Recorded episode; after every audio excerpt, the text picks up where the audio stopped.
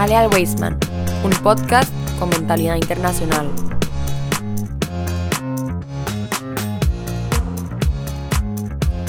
Muy buenas comunidad Weisman, es un gusto tenerlos nuevamente por acá, eh, escuchando una vez más un programa de Toral Día en el podcast de Jale al Weisman, un podcast con mentalidad internacional por supuesto, y nuevamente eh, acompañado por nuestro queridísimo amigo Rabino More y director de este espacio, Rashi Zamora. Rashi, Shabbat Shalom, ¿qué tal? ¿Cómo estás? Shabbat Shalom, profe, ¿todo bien? Todo bien, estamos hoy 30 del Nissan del 5783 en Rosh Hodesh. Correcto. ¿Eso qué quiere decir? ¿Qué hay, qué hay, qué hay de especial en, en este día, More? Bueno, Rosh Hodesh es el principio del mes, la cabeza del mes.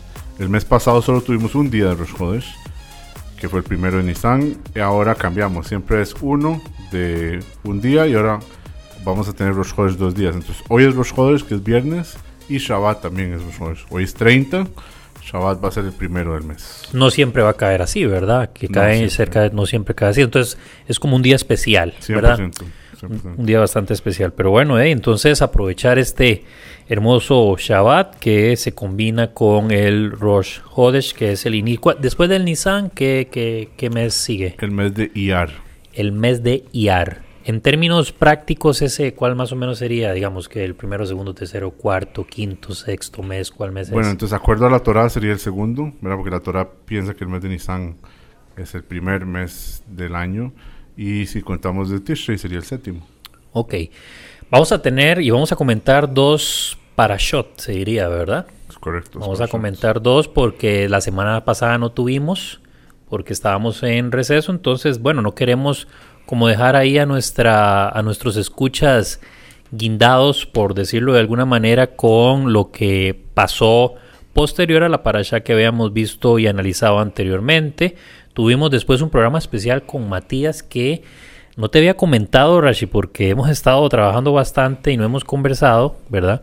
Pero el programa más escuchado de eh, al Weisman fue el de eh, Pesach junto a Matías Mirenberg.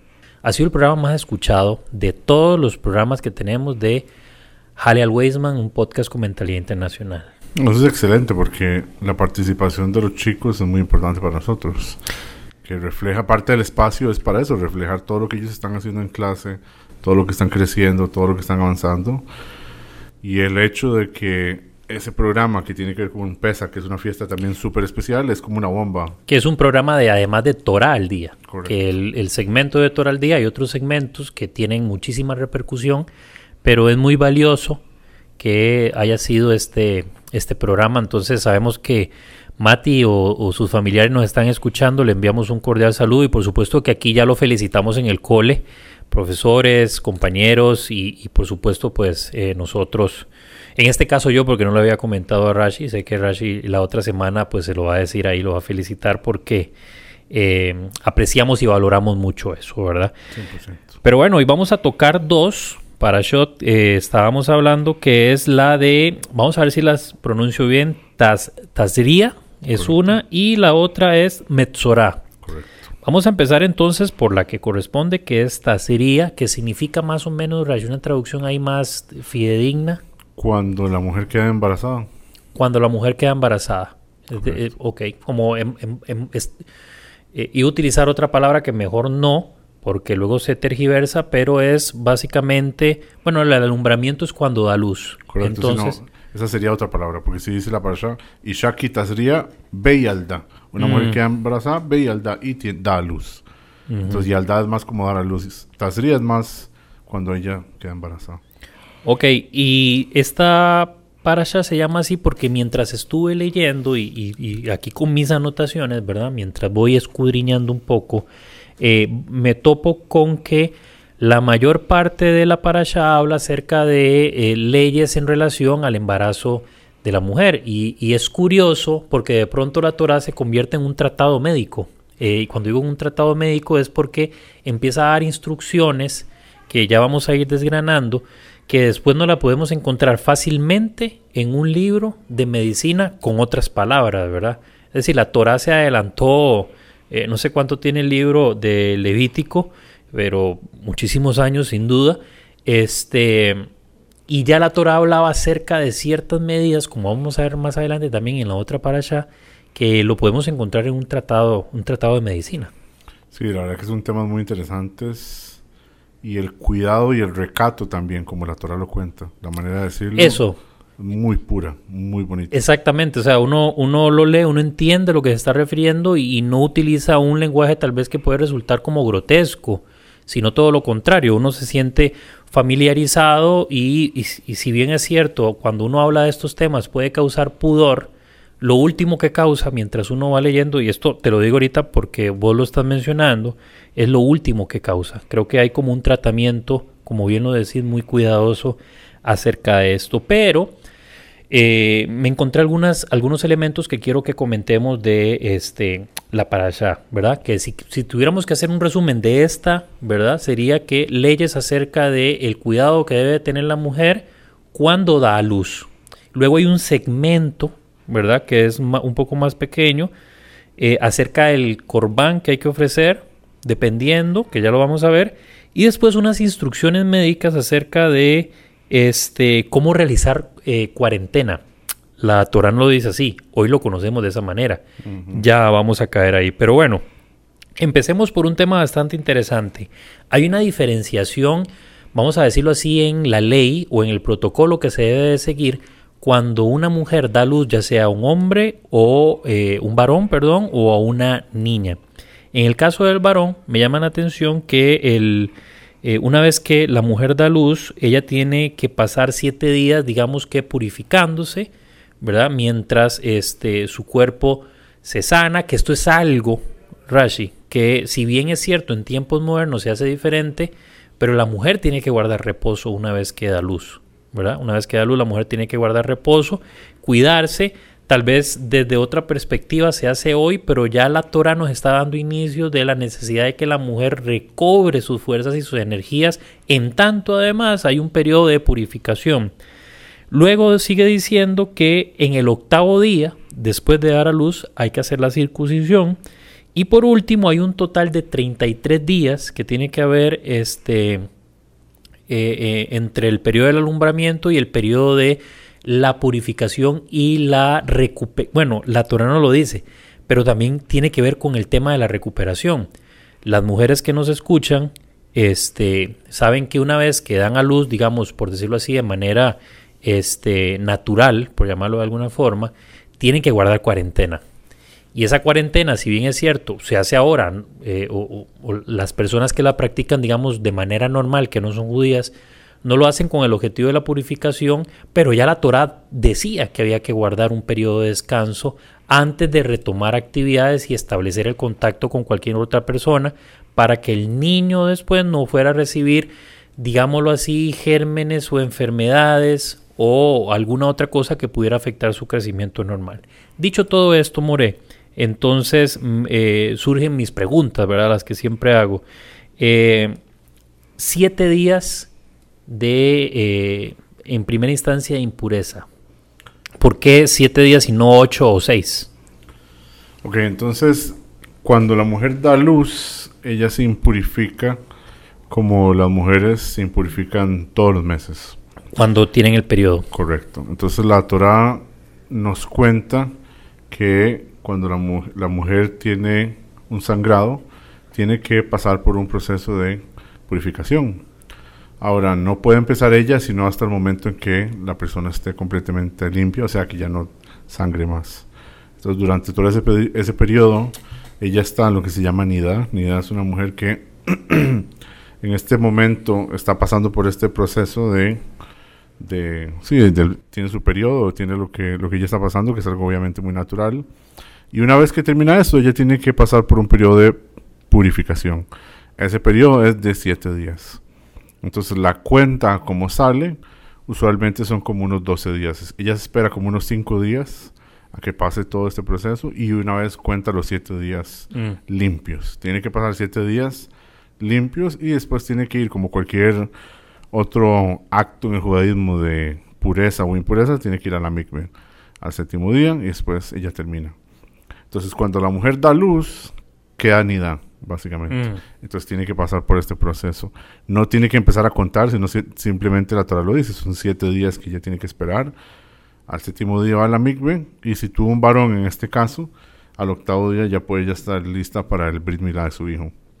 Ok, eso iba, justamente eh, iba a eso a la siguiente pregunta porque es el punto que yo toqué ahí como segundo, como segundo espacio para conversar y es el de este, el tema de la circuncisión que es en el octavo día, ¿verdad? Una vez que inmediatamente yo lo relaciono, ok, que es el octavo día para que la madre esté presente, para que ella pueda ser parte de la, la- circuncisión, es decir, son ocho días, es decir, este, después de que el niño nace, así es. Bueno, la Torah no, no dice que la razón es para que la, la mujer esté.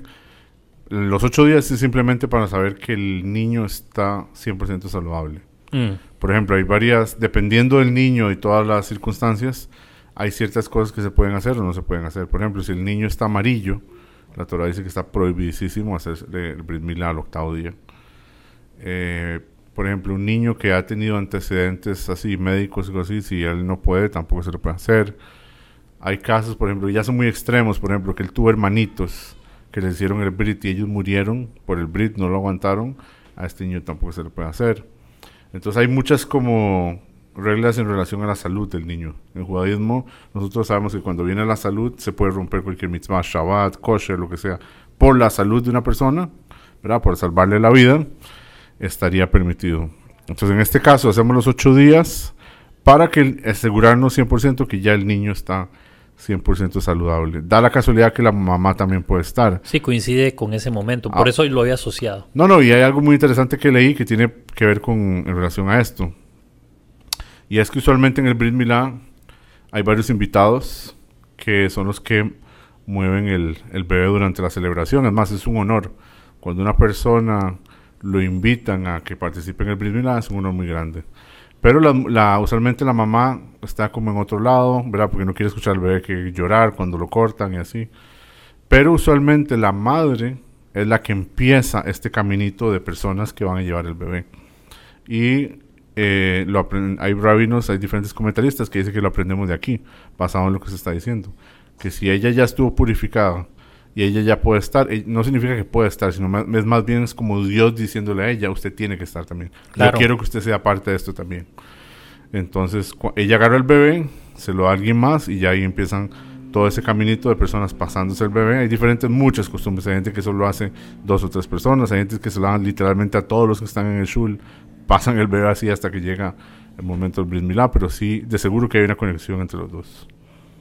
Y bueno, posteriormente continúa diciendo sobre eh, que vienen ahora 33 días. Estamos aclarando que esto es según el varón, porque viene algo particular después en el caso de que sea niña. Luego vienen 33 días que creo que tienen que ver con el tema de terminarse de eh, purificar, por decirlo así. Correcto, son 33 días donde ella no podría, por ejemplo, estar con su marido.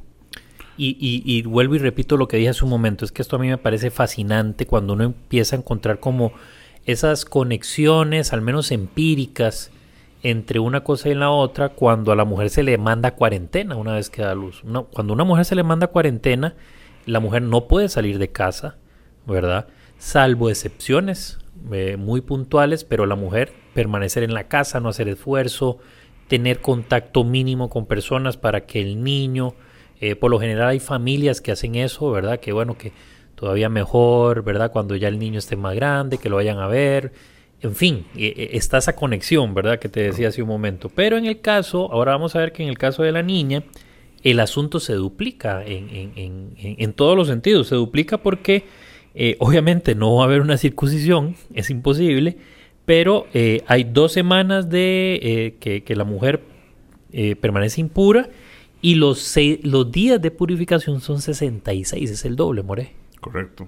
Básicamente, a nivel práctico, lo que pasa es eso, que ella, para poder llegar al punto donde está 100%, 100% eh, limpia, en lo que es a nivel espiritual y también a nivel físico, va a durar más cuando es, cuando es una niña. Todo lo que la mujer tiene que, en este caso, desechar de su cuerpo, todo lo que ella tiene que pasar para poder estar 100% limpia, va a durar más el proceso.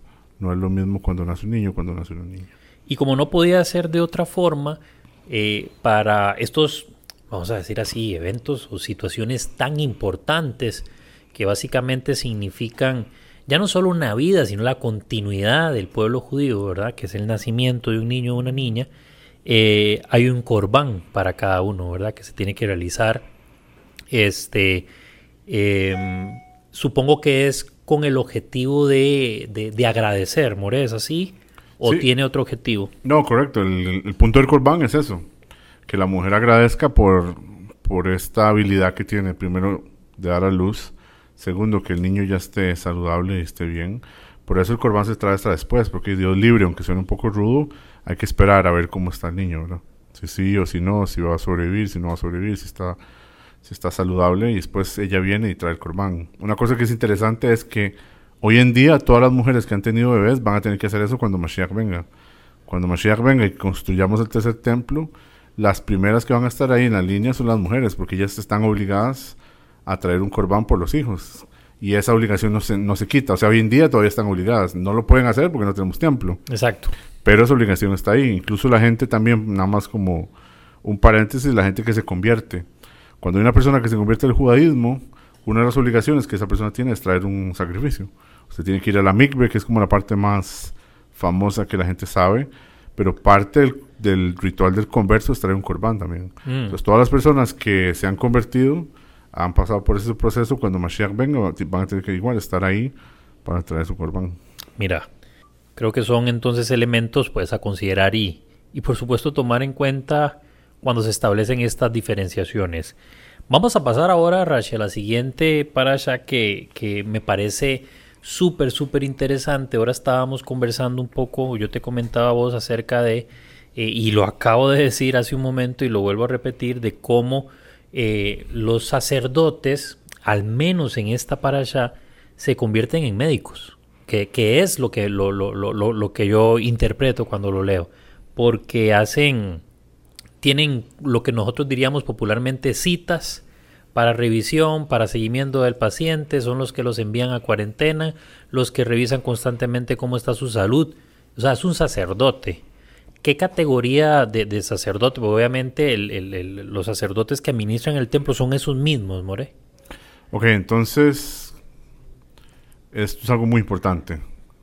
Para que una persona sea considerada pura o impura, un sacerdote es el que, es el que tiene que decirlo, literalmente con sus palabras.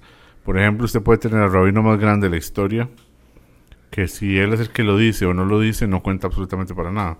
Y si viene literalmente un niño, no tiene que ser bar mitzvah, un niño dice, ah, es puro o impuro, esa es la ley inmediatamente. Entonces muchas veces cuando había épocas donde había ignorancia en el pueblo judío, desafortunadamente, lo que pasaba era eso, conseguían algún rabino, algún jajam, y él le decía al Cohen, ok, basado en todos mis estudios de Torah y como yo lo veo, yo creo que esta persona está impura. Y el Cohen después tenía que declararlo. Ahora, la pregunta del millón de dólares sería ¿por qué el Cohen? ¿Por qué no puede el rabino directamente decirlo? ¿Cuál es la diferencia entre un rabino y un Cohen? ¿Verdad? Que no puede uno con el otro. La respuesta es que los Kohanim vienen de Aarón, ¿cierto? Aarón fue el primer Cohen. Está escrito sobre Aarón, el Pirkei dice que Aarón era una persona que la paz, él amaba la paz, él escogía la paz, él tenía mucho amor por la gente. Hay un trabajo que él tenía que era como secreto, pero al final se supo, y es que él hacía mucha paz, por ejemplo, entre las parejas. Cuando había parejas que estaban teniendo problemas de lo, que nosotros llamamos shalom bais, que es paz en la casa, ¿verdad? hay peleas y que desafortunadamente, y es algo que es común, puede pasar. Aarón siempre veía cómo se reconciliaba la gente, cómo unirlos. Y esta es una característica que él puso en su familia. Entonces los Kohanim, por naturaleza, era gente que veían a los judíos con amor. Es mm. más, cuando se bendice a los judíos, ellos tienen que decir una bendición, ¿verdad? Los Kohanim están obligados a bendecir a los judíos. No es si pueden, no es si quieren, es una obligación. Y ellos tienen que decir una braja. Por ejemplo, nosotros lo hacemos todas las fiestas, lo que se llama Birkat Kohanim, la bendición de los Kohanim. Los sefaraditas, por ejemplo, los sefaradim, ellos lo hacen todos los Shabbats. En Shabbat siempre hay Birkat Kohanim. Ashkenazim, esa no es nuestra costumbre, solo cuando hay fiesta. Para que sea un poco más especial. Y en la bendición que ellos dicen, ellos dicen, Levarej etamo Israel beahavá. Para bendecir al pueblo de Israel, beahavá con amor. Entonces, cuando tenían un Cohen que agarrara a una persona, acercársele, verle la piel y decirle, vea, usted es puro o usted es impuro, solo se podía hacer con amor. Mm, No era algo personal, no era, bueno, usted es un, ¿verdad? Porque nosotros sabemos que, como vamos a hablar ahora, estoy seguro, esta enfermedad está muy conectada con pecados, ¿verdad? No era gente buena, entre comillas, los que se estaban enfermando, era gente que estaba pecando, por eso es que le salía la enfermedad. era justo lo que te iba a preguntar porque si hay una necesidad de hacer una ley en torno a esta enfermedad específica, porque era muy específico el tema, ¿verdad? Mira, revisa si tiene eh, puntos blancos o si está saliendo algo blanco, entonces es que todavía tiene, y hay como un seguimiento que le llamo uno y una insistencia en la revisión y la observación. Entonces me decía yo, o sea, qué especial, entre comillas, ¿verdad? Tiene esta enfermedad y no otras que de, de la época, ¿verdad? Y por qué hay un, se, se ciñen tanto en esta. Y es por lo que acabas de mencionar. Correcto, entonces la causa número uno de lo que era el zarat, que es como se llama la, enferma- la enfermedad, era la shongara. La shongara es cuando usted habla sobre alguien más. Mucha gente piensa que la shongara es cuando usted habla sobre alguien más algo malo. La shongara puede ser algo bueno. Yo le Mm. puedo decir a alguien, "Ay, mira, es que sepa que tal y tal familia tiene mucha plata. De no, eso no es nada malo, pero Sí. claramente lo estoy diciendo Pero con- tiene un objetivo negativo. Claro. Entonces, cuando la, la gente decía la Shonara o hacía algún comentario, era cuando empezaba a aparecer el Zarat. Por ejemplo, la hermana de Moshe, Miriam, ella tuvo Zarat. A ella le apareció. Porque ella criticó a Moshe porque él tuvo que separarse de la esposa. Moshe, como él tenía que hablar con Dios constantemente, él no podía estar impuro. Y si un hombre no puede estar con su esposa, ¿verdad? Cuando está con la esposa se impurifica. Si él no puede cumplir esa obligación, él tiene que separarse. Ya no, no puede, o sea, no está cumpliendo con una de las obligaciones que la Torah Claro. pone sobre él. Y él tuvo que separarse de la esposa. Y Miriam dijo, oh, qué, feo Moshe que tuvo que separarse. Y ella le dio zarat. Entonces simplemente fue una opinión, simplemente fue algo, pero aún así la enfermedad caía. Ahora, la manera como caía era a poquitos. Primero aparecía en la piel de la persona, porque es algo íntimo, nadie lo puede ver, solo el Cohen. Entonces Mm. venía el Cohen, me revisaba, me decía está blanco, está amarillo, está rojito. Él me revisaba y me decía si estaba impuro o impuro. Si la persona seguía hablando, aparecía en la ropa. Era progresivo el asunto. Correcto. En la ropa y, y, eh, igual el Cohen venía y le decía, bueno, haga chubá, ¿verdad? Arrepiéntase. Si la persona seguía haciendo el pecado, aparecía en las casas. Por Sí. eso era no- que no era una enfermedad, enfermedad. Era algo claramente espiritual. Claro, ahora que lo decís, yo también eh, hay una parte donde en, en la parasha dice que hay un ritual de purificación específico para cuando en las casas que Hashem le dio al pueblo en Canaán, porque así lo dice, en ese lo, lo llama Canaán, hay un ritual de purificación específico para la casa. Correcto. Decía yo, bueno, entonces yo lo que imaginé es que de este asunto es muy contagioso, pensé yo, ¿verdad? Eh, eh, se, se puede contagiar muy fácilmente. Creo que también por ahí va, hay como una doble intencionalidad, justo lo que decís, y también esto otro que estoy, que estoy mencionando, ¿verdad? Que es lo que acabas de decir, que evoluciona el tercer punto, entonces es la casa. Correcto. Y ahí ya tenía que destruirse. No se podía. O sea, no había nada que pudiera salvar eso. Hay un dato curioso. y es que cuando el pueblo de Israel entró a Israel, en las casas empezó a salir zarat. Mm. Y la gente se asustó porque no estamos haciendo nada malo. Y el sistema no funciona así. Es piel, ropa y de último casa. Ujú. Y empezaron a ver que todas las casas empezaron a llenarse de zarat. Y ellos dijeron, bueno, Dios nos pidió que conquistáramos Israel, al rato estamos haciendo mal. Y empezaron a derrumbar las casas y se dieron cuenta que los Kenanim, la gente de Kenan que vivió ahí, había guardado tesoros en las paredes. Porque ellos dijeron, no, en cualquier momento volvemos. Derrotamos al pueblo de Israel. Entonces todos esos tesoros pudieron dejárselos ellos que encontraron gracias a todo el zarat que se cubrió las casas.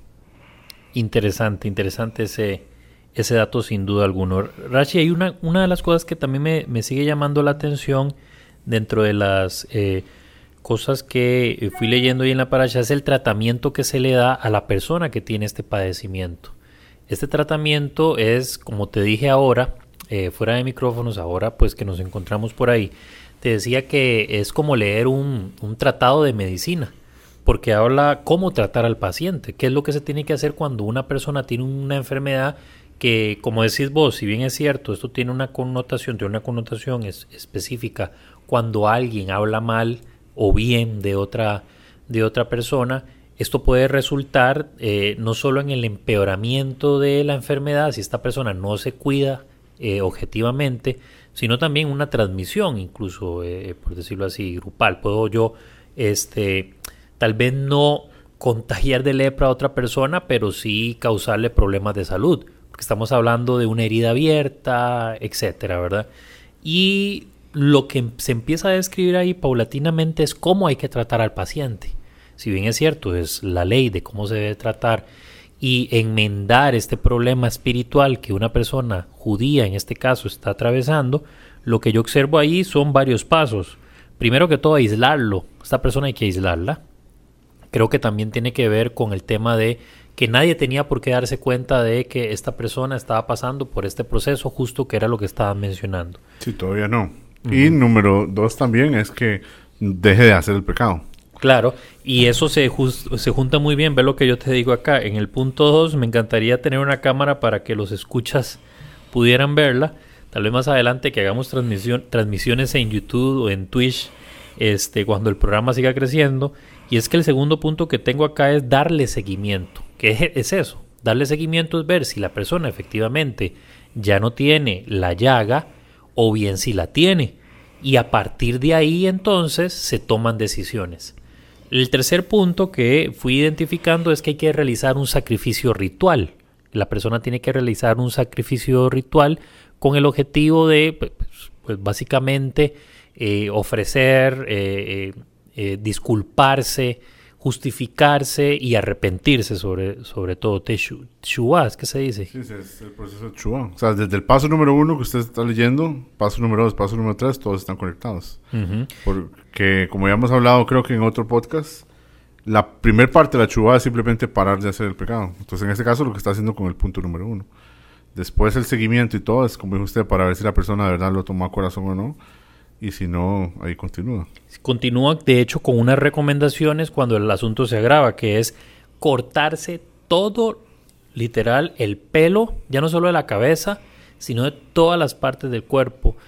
En el caso de los hombres, la barba, este, las axilas, las mujeres también, ¿verdad? Eh, pero todo, habla así, literal, de toda la parte del cuerpo, hay que cortárselo con el, con, el objetivo de seguir eh, eh, en, este proceso, ¿verdad? Inclusive después habla de botar la ropa. Inclusive. Toda, toda. Se quedaba sin absolutamente nada. Bueno, toda, toda la que estuviera afectada, eso sí. No toda, toda, pero sí toda la que estuviera afectada. Porque era una señal de lo mismo. El corbán de lo que usted mencionó, profe, es lo mismo para pedir perdón y lo demás era para sí, para terminar purificándose. Porque esa es la cosa, el punto de lo que es la tzara es que sabemos que era algo espiritual y había que pelearlo de esa misma manera, de una manera espiritual. No era como que, por ejemplo, decían, bueno, hágase eh, lavados con agua caliente, no le decían a la persona, ¿verdad? Le decían, póngase las pilas, haga chubá. Y ahí era como venía.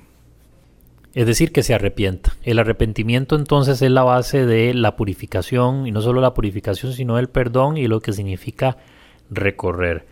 Interesantísima estas dos para Shot Rashi. La verdad es que lo decía yo cuando iniciamos el libro de Levítico, me parece fascinante todo el tema de las leyes, tratar de entenderlas, pero también comprender que tienen una, una conexión con cosas que hacen las personas hoy, que no necesariamente son judías, que están en tratados médicos, pero que encontraron inspiración en la Torah. 100%. Es algo que se ve muy claro esa es la parte más divertida. Que no, tampoco es como que estamos intentando Exacto, cubrir no, Se ve muy, pero muy claro. No estamos jalando el pelo. Si mira, esto tal vez quiere decir, ¿verdad? No, es que es clarísimo. Es clarísimo. Y bueno, More, yo creo que este, hasta acá el programa de hoy. No sé si tenés algún mensaje que compartir con las personas que tienen una semanita de no escucharnos nada más, porque tuvimos programa antes de irnos, tuvimos programa Toral Día y al, la primera semana del receso eh, tuvimos el programa especial de PESAC también, entonces hemos estado presentes, pero no sé si tenés algún mensaje por ahí. Bueno, una pregunta interesante que leí fue, por ejemplo, la parasha anterior que era Shmini, habla mucho sobre la kashrut. Incluso el final de la parasha habla que habla sobre kashrut, animales que se pueden comer, no se pueden comer. Y esta parasha empieza hablando sobre una mujer que queda embarazada. Pareciera como que son dos temas que una cosa no tiene nada que ver con la otra. sí. Entonces los hajamim dicen que cuál es la conexión entre uno y el otro, porque si están juntas algo tienen que tener. Y lo que ellos hablan es sobre ese periodo de la mujer incluso cuando está embarazada. Una persona pensaría, ok, cuando yo tenga mis hijos y cuando estén grandes, yo los voy a educar, les voy a dar esto y, esto, y les voy a enseñar el camino y todo, y ellos van a estar bien. La Torah nos enseña que al niño hay que cuidarlo desde que está con la mamá. En el vientre de la madre. Correcto. Lo que la mamá come, lo que la mamá escucha, lo que la mamá ve, todas las emociones, que el ambiente sea un ambiente kasher para cuando el niño nazca ya viva en esa atmósfera.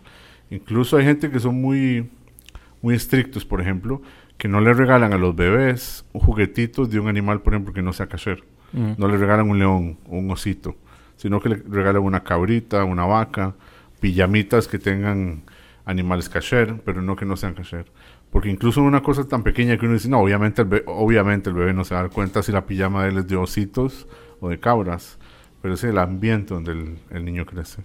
Y eso es algo que para padres y en educación, nosotros que estamos metidos en educación, es muy importante también, darle el ambiente correcto al estudiante o en, o en casos padres al hijo para que se desarrolle correctamente. Qué curioso esto que decís porque está estrictamente vinculado con lo que estamos hablando. O sea, eso hoy que vos decís sabemos que es una realidad. Eh, eh, cuidarse durante el embarazo, ya de por sí que se tiene que hacer, pero también en estos detalles para que el niño, porque se sabe que a partir de los tres, tres, dos meses, tres meses, el niño ya adquiere cierto grado, lo que se está formando, cierto grado de conciencia. Ya hay un, alma se dice nefesh. Ya, ya hay ahí nefesh que está creciendo y que por supuesto está recibiendo Rashi. Muchas gracias por el, programa de hoy y por esta última reflexión. Creo que es un mensaje muy importante para todos nuestros escuchas, nuestros estudiantes, padres de familia que están siempre presentes en el programa. No, con mucho gusto. Como me decían los rabinos en la yeshiva cuando daban un mensaje, siempre decían, y es algo que tiene que ver mucho con la humildad, humildad y es que siempre decían, cuando decían algo, decían, no, no se lo estoy diciendo a usted, me lo estoy diciendo a mí mismo también. No es porque le estoy diciendo a alguien más que hacer, sino me lo estoy diciendo a mí mismo. Y si alguien quiere escuchar y aplicar, muy importante que uno pueda compartir con los demás. Así es, toda la razón. Muchísimas gracias nuevamente a ustedes, escuchas, por estar ahí fielmente, recibiendo la sintonía de nuestro programa Toral Día de Halal Weisman, un podcast con mentalidad internacional. Nos encontramos. Chao.